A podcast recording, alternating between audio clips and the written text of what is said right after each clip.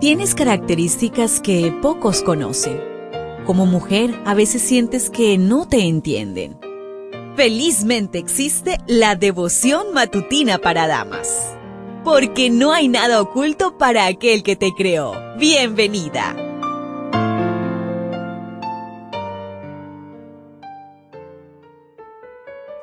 Qué alegría es saber que ha llegado este día tan especial, el día sábado.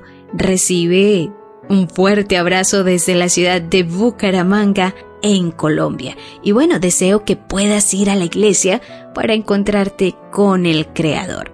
Hoy la meditación trae por título Caerán a tu lado mil, mas a ti no llegará. Josué 10.2. Es que Gabaón era una ciudad grande, como una ciudad real, más grande que hay. Además, todos los hombres de Gabaón eran hombres de guerra. Al establecerse en Canaán, ¿consultarían a Dios antes de tomar decisiones?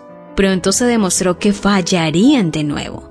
Recibieron la visita de unos gabaonitas falsos y astutos que se fingieron viajeros de lejanas tierras para someterse a Israel mediante un acuerdo. Los israelitas tenían prohibido hacer alianzas con las siete ciudades cananeas cercanas. Esto lo puedes encontrar en Deuteronomio, capítulo 7, versos 1 y 2. Gabaón estaba a solo tres días de camino, y los israelitas no consultaron a Dios al respecto.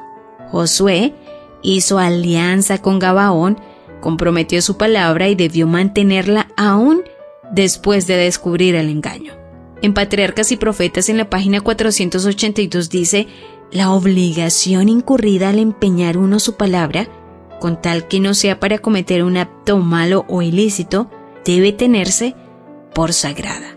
Ninguna consideración de ganancia material, venganza o interés personal puede afectar la inviolabilidad de un juramento o promesa.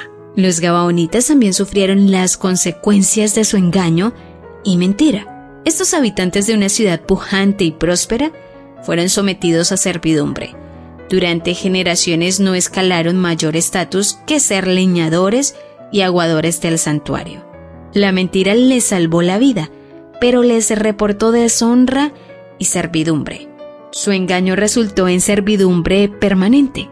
¿Cuánto aborrece Dios la mentira? A la fama de Israel de contar con Dios para destruir ciudades, se le suma la alianza con la próspera ciudad y el poderío militar de Gabaón, sometidos voluntariamente a ser siervos de los israelitas. Las demás naciones vecinas se aterrorizaron por la presencia de los israelitas en medio de ellos y realizaron alianza entre ellos para vengarse de quienes habían hecho paz con los invasores israelitas. Cuando entres en pacto con Dios, tus enemigos se llenarán de miedo se cumplirá la promesa del Salmo 91, versículos 7 y 8. Caerán a tu lado mil y diez mil a tu diestra, mas a ti no llegará. Ciertamente con tus ojos mirarás y verás la recompensa de los impíos. ¿Lo ves? ¿Te das cuenta? Tu creador tiene el manual perfecto de tu estructura femenina. La devoción matutina para damas vuelve mañana. Gracias a Canaan Seventh day Adventist Church and DR Ministries.